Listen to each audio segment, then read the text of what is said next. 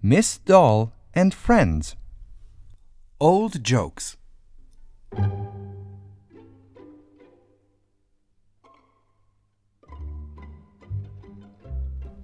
Tin Clown was telling jokes.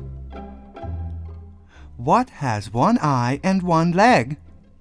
A needle. That's not funny, said Miss Doll. I am tired of your old jokes. Can you tell us a new joke? Tin Clown was upset. He went off by himself and stopped talking. Panda said to Miss Doll, Poor old Tin Clown, you hurt his feelings. His old jokes are so old, said Miss Doll, as she reached for some more cake. Tin Clown came back. I have a new joke, he said. What is grumpy and full of cake? Panda laughed and laughed, but Miss Doll went in her house and slammed the door.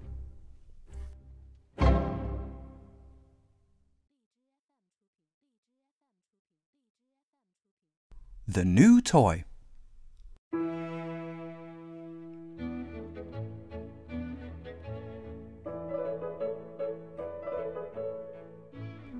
There was a new toy on the playroom floor. What was it? It did not have arms or legs. It did not have wheels. It did not have a motor. What do you do? said Miss Doll. I am Top, said the new toy. I spin around and around. That is nothing, said Miss Doll. We can all spin around and around. We will show you how we spin. The toys began spinning. Around and around they went. Top was spinning with them. One by one, the toys got dizzy. One by one, they fell down. But Top went on spinning. You are amazing, Miss Doll said to Top. Now, please stop spinning. We do not feel well.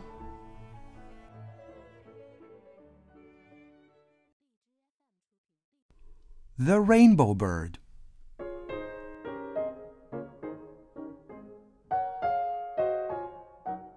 Some eggs were in the playroom. What kind of bird laid these?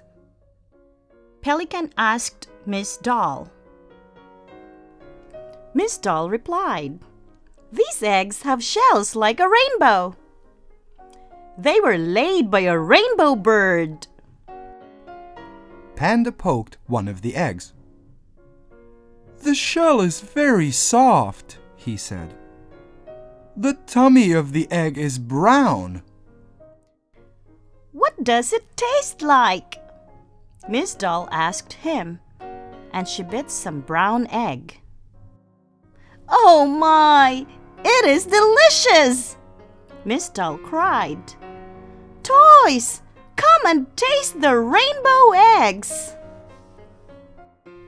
Panda, Pelican, and Tin Clown had a rainbow egg feast. Even Jack in a Box popped up for a taste. Nonsense, said the child's father. Toys don't eat chocolate. It must have been the dog.